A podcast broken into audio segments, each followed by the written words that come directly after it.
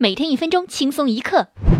最近在英国举行的马术比赛当中，澳大利亚骑手西恩因为裤子在比赛中突然没有了松紧弹性，而裸露着臀部，骑着他的赛马冲向终点，并且呢，最终取得了第二名的好成绩。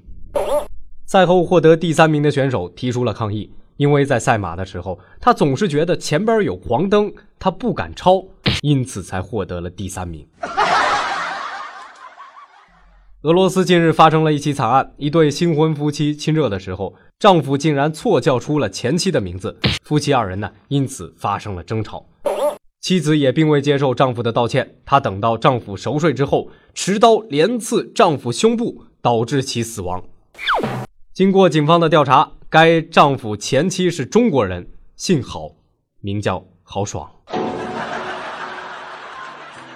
如果您想看到今天的第二则趣闻，请关注我们的公众微信账号“听说了没”，并且回复“前期”。